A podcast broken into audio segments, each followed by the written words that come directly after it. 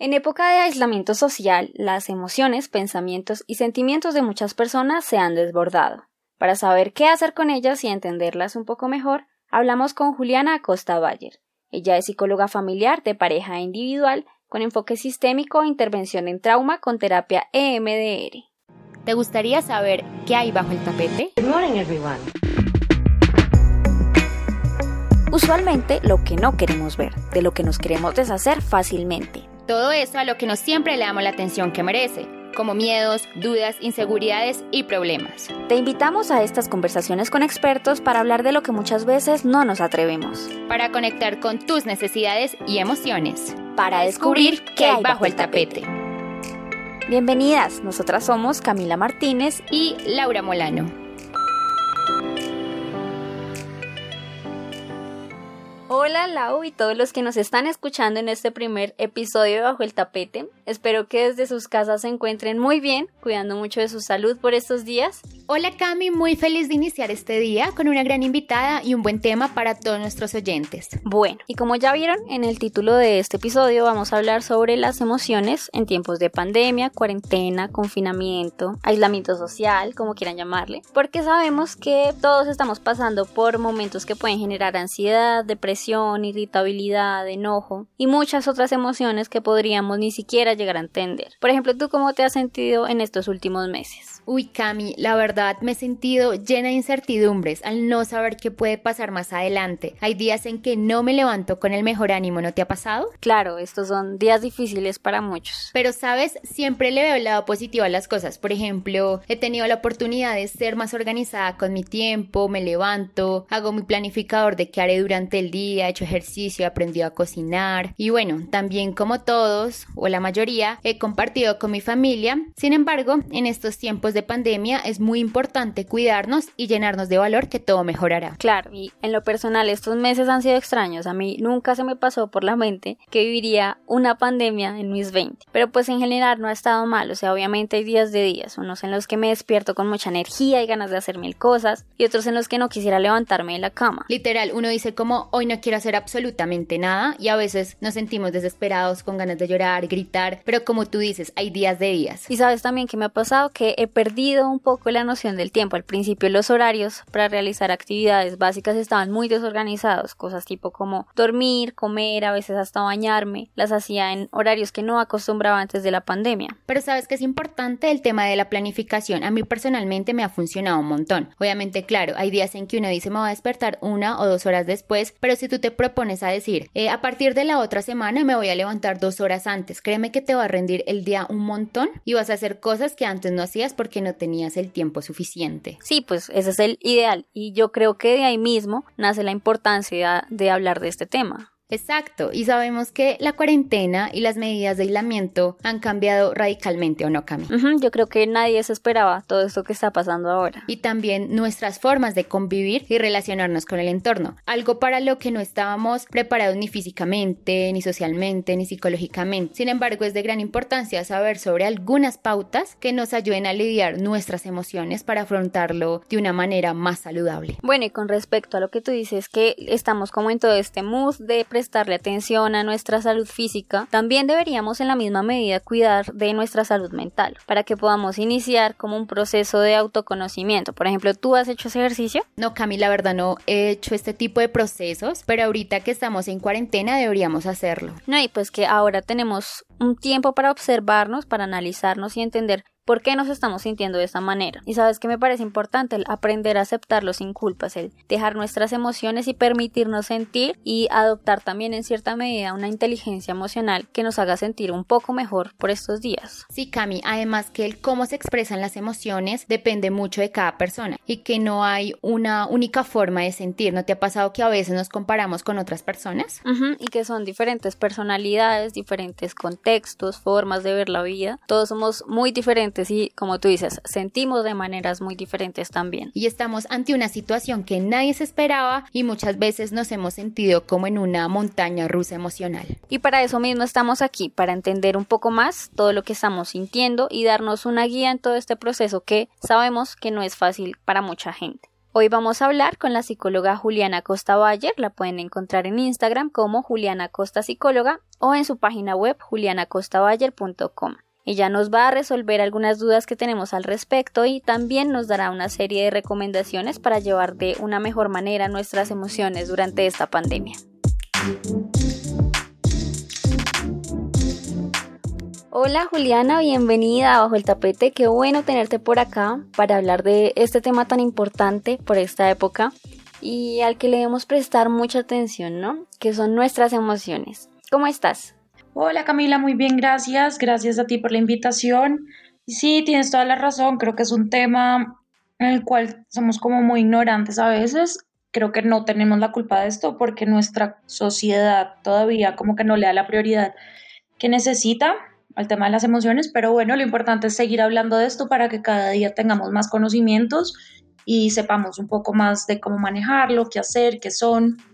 Entonces estoy feliz de estar con ustedes. Juliana, qué bien que nos estés acompañando el día de hoy. Sabemos que en estos tiempos de pandemia se han acentuado diferentes pensamientos, emociones, sentimientos, como el miedo, la angustia, la tristeza, pero cómo las personas de diferentes rangos de edad pueden manejar sus emociones durante la pandemia, teniendo en cuenta que no todos se enfrentan a ellas de una misma manera.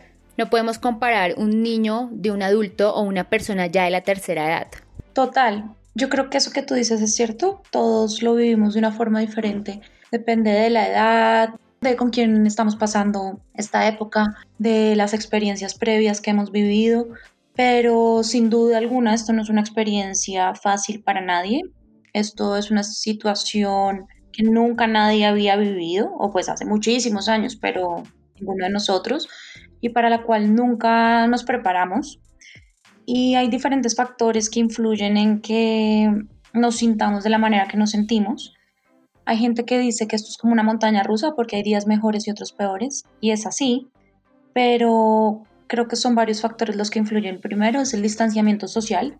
Somos seres humanos que nacemos para estar en sociedad, donde finalmente relacionarnos con los demás es lo que, es lo que nos mantiene vivos.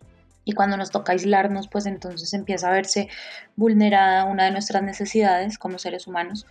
Lo segundo es la incertidumbre, eh, la pregunta de qué va a pasar, cómo va a acabar esto. Tenemos demasiadas preguntas hacia el futuro, pues que no tenemos respuesta, ni nosotros ni nadie, ¿verdad? Entonces yo creo que eso genera mucha ansiedad y pues pensar tanto en el futuro genera ansiedad, sobre todo que no hay una respuesta, pero no porque nosotros no sepamos, sino porque nadie la tiene en general en la vida, ¿verdad? Lo único que tenemos es hoy. Entonces, cuando nos preocupamos en exceso por el futuro, pues nos empezamos a sentir realmente mal y empieza a haber también una sensación de poco control, como de que no tengo el control de lo que está pasando. Y es la verdad, no lo podemos controlar, o sea, no podemos controlar lo que pase mañana, lo que pase en un mes, lo que pase en un año, pero sí desgasta, nos desgastamos mucho y le invertimos mucha energía a pensar en eso y como a querer tener respuestas. Entonces esto genera mucha incertidumbre y la incertidumbre genera ansiedad.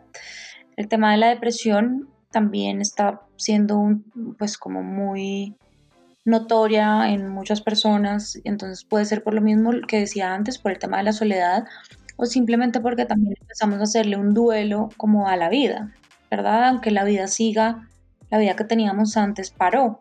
Entonces nos tocó dejar de ir a las oficinas, dejar de vernos con nuestros amigos, dejar de poder ir a un restaurante, dejar de poder tener reuniones con muchas personas. Entonces empieza a ser como un duelo, pues a lo que estábamos acostumbrados. Y esto a veces puede generar un poco como de sentimientos de tristeza, de nostalgia.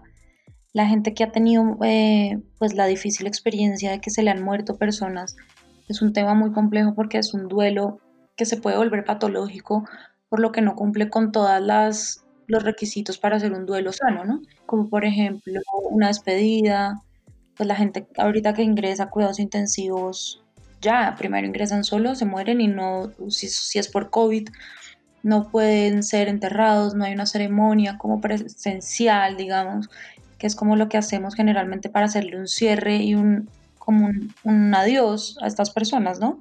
Entonces, pues creo que todos esos factores pueden influir y también, sin duda alguna, algo que pasa es que en el día a día estamos acostumbrados a correr, a ir de un lado para el otro, no tenemos tiempo de pensar en nosotros, ni en cómo nos sentimos, ni en lo que ha pasado en nuestras vidas. Y la cuarentena ha dado para que pensemos sobre absolutamente todo. Y esto a veces a la gente no le gusta tanto, porque es donde empieza a salir a flote muchas cosas que tal vez no hemos resuelto de experiencias previas. Entonces creo que todo esto puede estar influyendo. Eh, me preguntaban que cuál, cuál puede ser la mejor forma para lidiar con esto y creo que es una palabra muy difícil, pero se llama aceptación. Y es que muchas veces nos negamos o peleamos con lo que está pasando, no lo aceptamos, nos da rabia y es completamente natural, como que siempre hay una resistencia para, para aceptar las épocas difíciles, para aceptar esto que yo creo que nadie ni en sus peores pesadillas se lo imaginó, pero creo que lo importante es poder tener en cuenta las cosas positivas que tenemos, fijarnos en eso todos los días, eh, aceptar nuestras emociones. Es completamente natural que nos sintamos diferentes, es completamente natural que un día nos sintamos tristes, que otro día nos sintamos ansiosos, que otro día nos sintamos aburridos.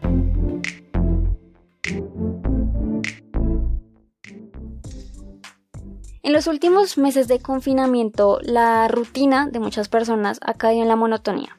Y es apenas normal, ¿no? Porque todos esos espacios de esparcimiento, entretenimiento que antes teníamos han sido eliminados el hecho de ir, por ejemplo, a cine, a comer, a tomarse algo con los amigos y todas esas actividades que antes nos aliviaban un poco esa rutina, ya no las podemos hacer con tanta facilidad. Y por eso ahora es muy común tener esa sensación de que todos los días son iguales, de que estamos viviendo el mismo día desde que inició la pandemia. ¿Cómo podemos entonces desde nuestras casas enfrentarnos a esta monotonía y al desinterés que ha surgido a partir del aislamiento? Mira, yo creo que todo en la vida es cuestión de actitud y pues siempre vamos a tener la opción de fijarnos en lo negativo, que claro, siempre va a estar, o fijarnos en lo positivo. Y finalmente yo creo que las rutinas no son malas. La rutina le da una sensación de seguridad y de control al cerebro. Sabemos lo que va a pasar a continuación y, lo que, y eso es lo que podemos controlar en un mediano plazo. Entonces pienso que la rutina sí es algo que puede ayudar para la gente que no lo esté haciendo. Les recomiendo tener una rutina por lo menos entre semana para tener un poco menos sensación de incertidumbre.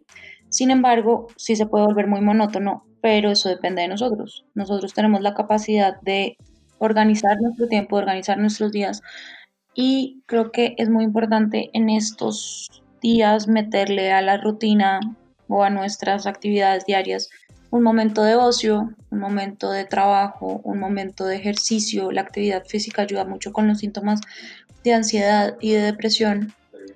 Entonces es fundamental que la vida no se nos convierta solo en trabajar o en solo hacer aseo o en solo cuidar hijos. No, como buscar la manera, yo sé que a veces no es tan fácil, realizar actividades que también sean para nosotros, por donde podamos disfrutar. como tú decías, hay muchas actividades que se han visto pues eliminadas de nuestras vidas, pero eso no significa que no podamos seguir recibiendo satisfacción o placer por medio de otras situaciones. Leer el libro que me gusta, hablar con mis amigas, si sea por Zoom, em, meditar, encontrar un espacio solo para mí, esto pasa mucho. La gente que vive con mucha gente necesita como intimidad. Bueno, pues buscar estos espacios así sea media hora para estar solo o pues sola, poner en la rutina lo que digo, el tema del ejercicio, al final del día premiarme haciendo una comida rica. Es decir, creo que es cuestión de reinventarnos. Esta palabra está súper trillada ahorita, pero es verdad, con la nueva realidad, cómo poder hacer para seguir sintiendo como satisfacción, por decir de alguna forma. Entonces toca ser muy creativos, la verdad.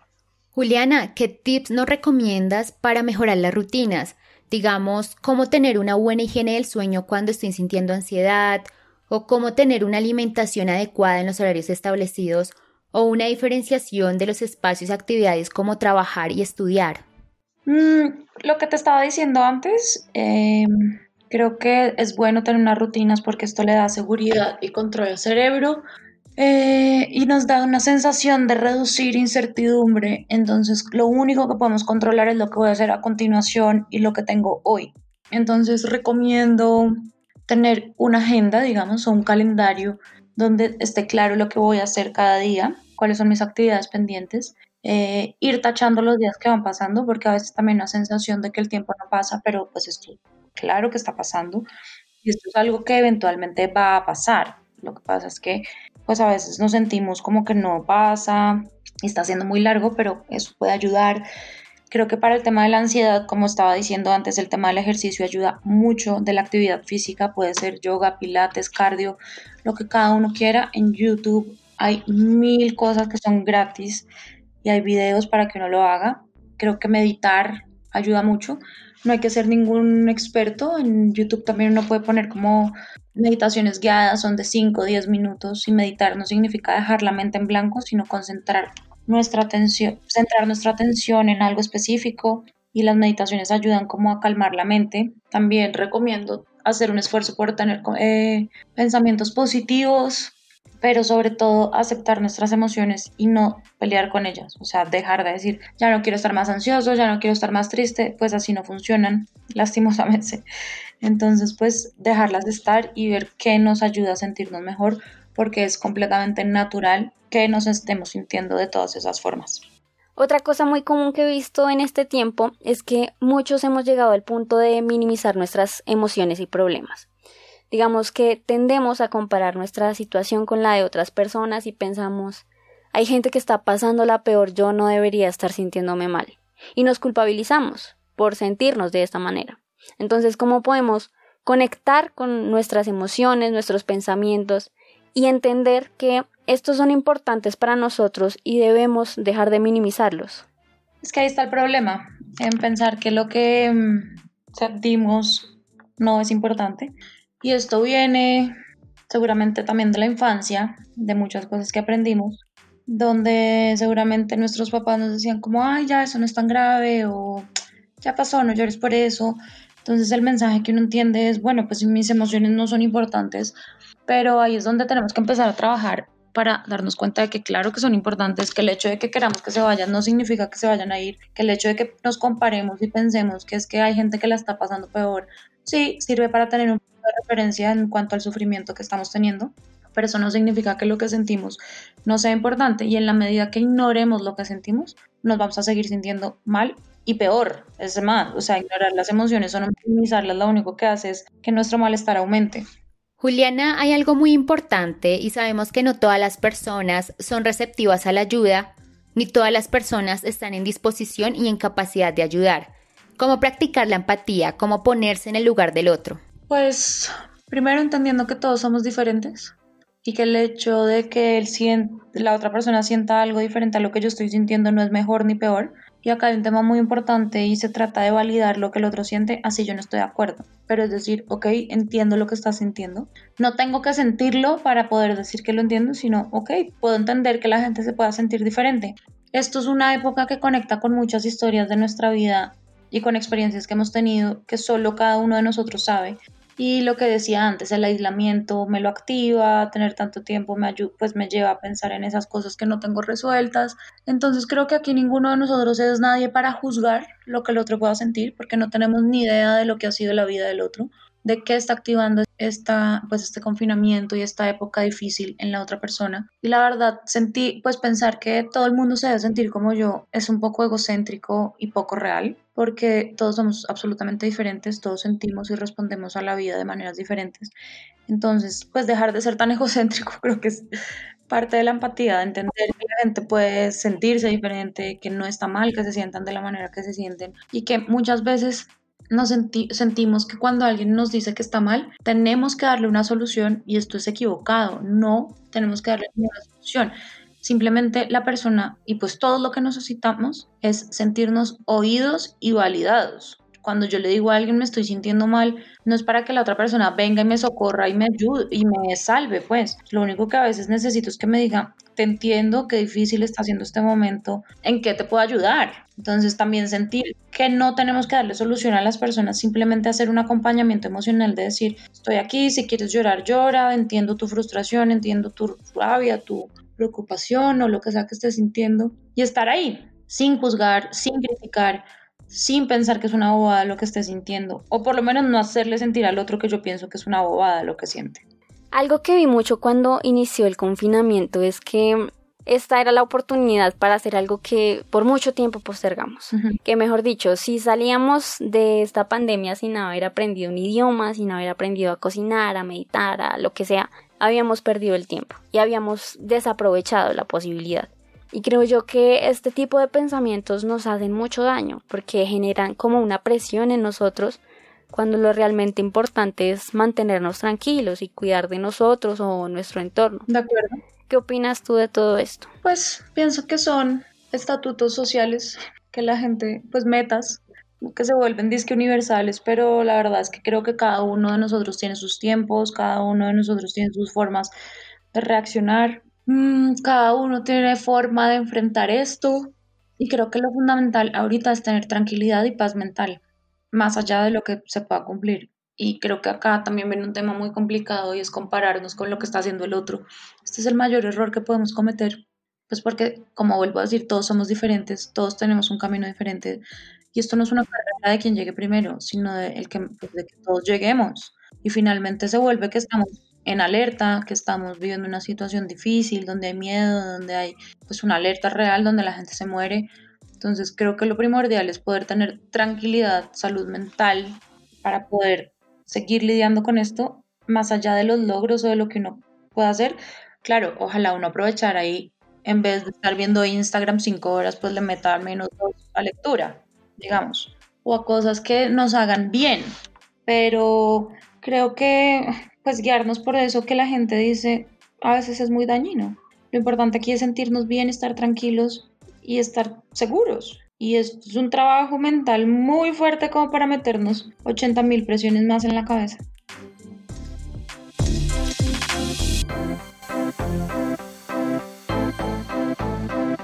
Los que son padres de familia de niños pequeños cómo ellos pueden manejar su situación con sus chiquitos, teniendo en cuenta que ellos no pueden estar más de una hora pegados a una pantalla porque son muy inquietos, quieren descubrir muchas cosas.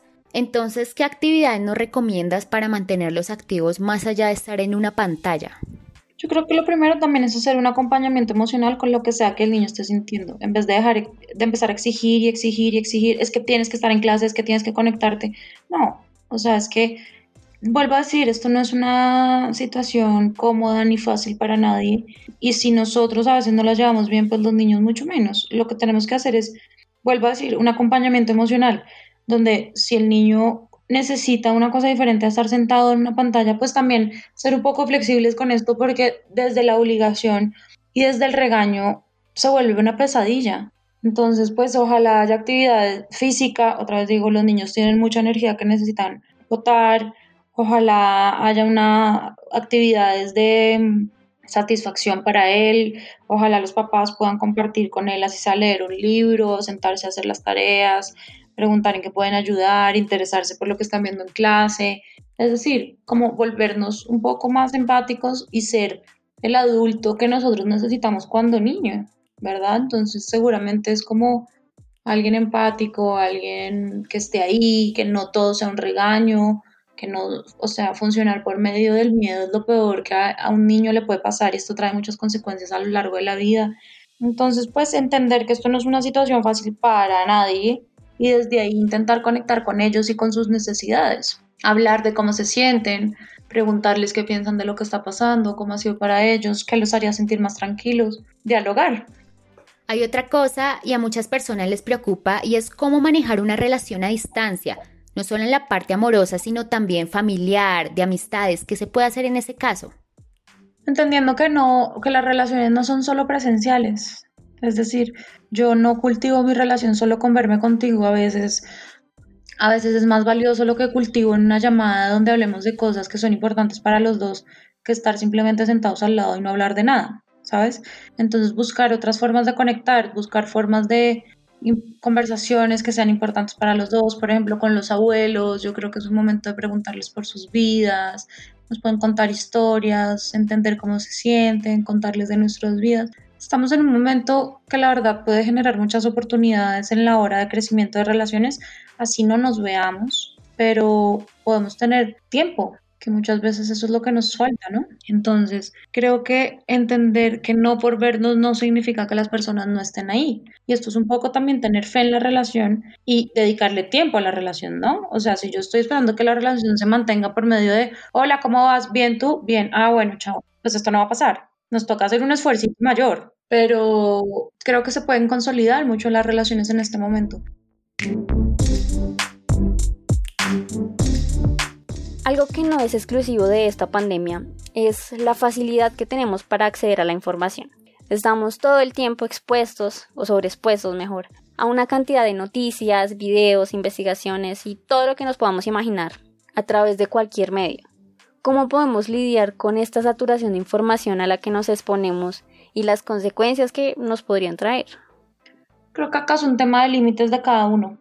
Es decir, como tú dices, con solo un clic tenemos acceso a lo que queremos, a, todo lo que quisiéramos, inclusive hasta lo que no queremos, pero pues está en uno, pues decido ver noticias o no decido ver noticias, decido estar cinco horas pegado en redes sociales viendo todo lo que me, me ponen, además acá también hay que tener criterio, o sea, es decir, acá nos muestran una cantidad de cosas, son noticias súper amarillistas. Entonces, pues también yo soy el que escojo qué página seguir, qué noticias leer, qué, qué cosas ver. Y es un poco de, si yo no me cuido con lo que veo, ¿quién me va a cuidar? ¿Verdad? Entonces le echamos la culpa, es que, no, los medios son terribles, pues ¿para qué los veo? ¿Sí me hago entender? O sea, es un poco filtrar lo que estamos viendo en vez de alimentarme de cosas que me llenen de pensamientos positivos, de documentales, de meditaciones, de oír noticias positivas, de hacer cosas que generen crecimiento en mí en vez de lo contrario. Entonces esto sí creo que es responsabilidad de cada uno.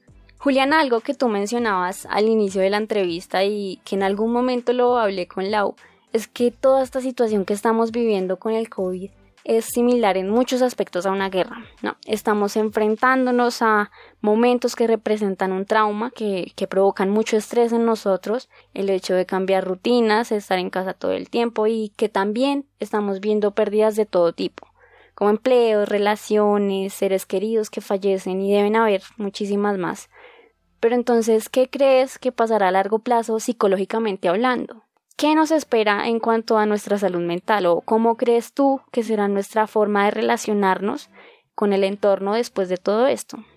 Pues yo creo que sí se vienen muchas crisis, sobre todo existenciales, más que por COVID o lo que sea, porque lo que digo, la gente está conectando con sus heridas, la gente está pensando en sus duelos no resueltos, las relaciones de pareja se están acabando mucho porque la gente está conviviendo y esto es algo que no estamos acostumbrados a hacer. Eh, la gente se está muriendo y creo que el sistema, o sea, somos, nuestro cuerpo y nuestra mente es tan perfecto que en este momento estamos solo concentrados en sobrevivir y no estamos como entregándonos a, a lo que pasó. Es decir, hoy solo estamos pensando en cómo salir adelante. En el momento que la alerta y la alarma haya pasado es cuando vamos a sentir toda la repercusión de lo que fue. Porque de alguna manera en este momento el cuerpo lo que necesita es batallar, ¿cierto? Y la mente, como seguir, seguir, seguir, seguir, seguir. Y el momento que pare es cuando yo creo que van a venir todas las consecuencias de, pues, de lo que vivimos, que no está siendo fácil. Entonces creo que para la gente que lo esté sintiendo ya, no lo deje para después. Es decir, esto es algo que hay que atender, esto es algo que hay que ponerle atención. Es cuida, igual que uno se cuida cuando le duele la espalda, pues es cuidar cuando duele el alma, cuando nos duele la vida.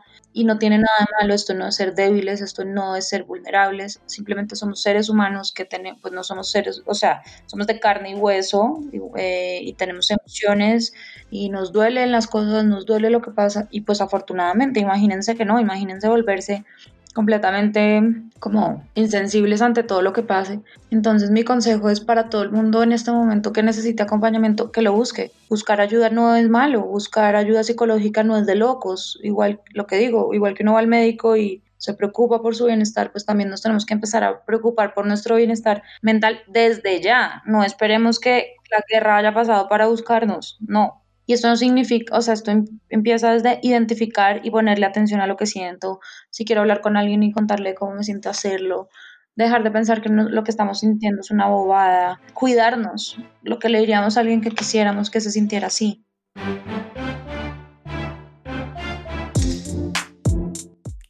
Bueno, Juliana, ¿y qué mensaje o recomendaciones nos podrías brindar para hacer más llevaderas las emociones? Lo primero yo creo que es algo muy difícil, pero es entender que esto también va a pasar, así no sepamos cuánto, porque a veces sentimos que esto va a durar para siempre y la verdad no, pues todo en la vida pasa, cuántas guerras no han pasado, cuántas pestes, cuántas cosas y pues la vida ha seguido. Entonces, lo primero es pensar eso, que esto va a pasar, Lo segundo es pensar en el hoy, o sea, solo por hoy voy a estar bien, hoy voy a estar tranquilo, porque eso es sobre lo que tenemos control. Entonces dejar de anticipar tanto eh, en qué va a pasar, qué voy a hacer, porque son respuestas que no tenemos y lo único que nos generan son daño y frustraciones. Entonces enfocar con el hoy, qué puedo hacer hoy por estar tranquilo y es lo único que podemos controlar y la vida se hace más llevadera. El tema de la actividad física, soy intensa con esto, pero lo ruego, o sea, lo súper recomiendo porque es una forma de generar hormonas que nos generan satisfacción, que nos generan bienestar y eliminar las hormonas del estrés.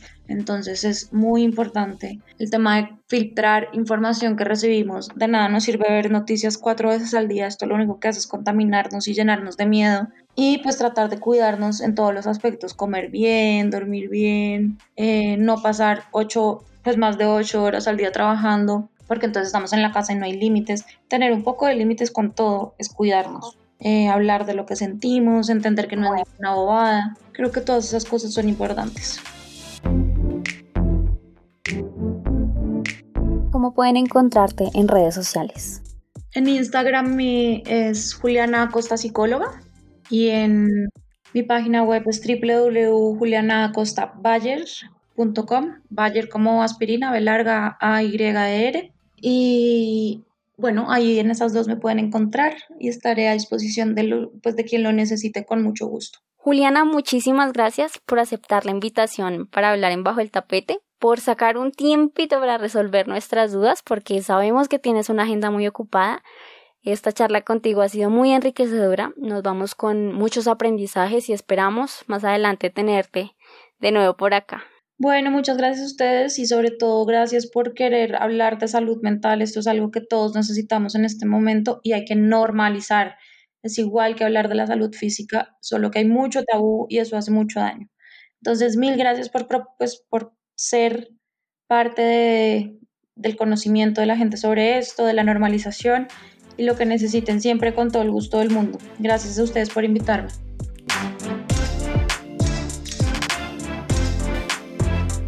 Bueno, así como lo escuchamos, recuerden que para hacer un poco más llevaderas nuestras emociones debemos saber identificarlas y tomar conciencia de ellas. Aceptarlas y no darles una carga positiva o negativa. Las emociones no son buenas o malas, sino más bien deberíamos darles el espacio a cada una de ellas. Y mantener la calma.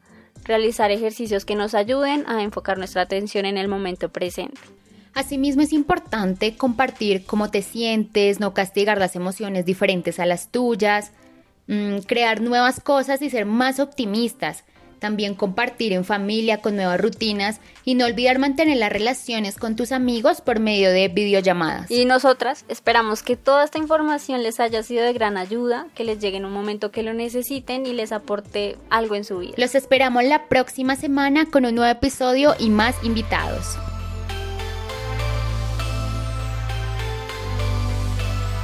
Bajo el Tapete. No olvides seguirnos en nuestras redes sociales como arroba bajo el tapete. Episodios cada jueves en todas las plataformas de streaming.